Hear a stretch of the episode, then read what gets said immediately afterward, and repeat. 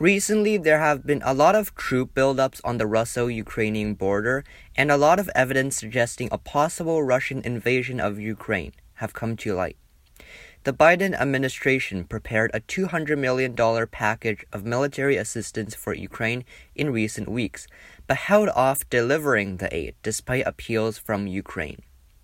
Earlier this week, President Biden told Russian President Vladimir Putin that if Russia launched an attack, the U.S. would impose tough sanctions on Mos- Moscow and would send military aid to Ukraine.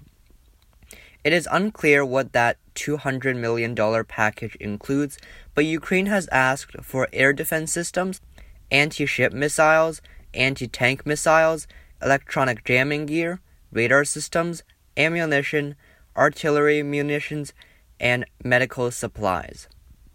Goodbye.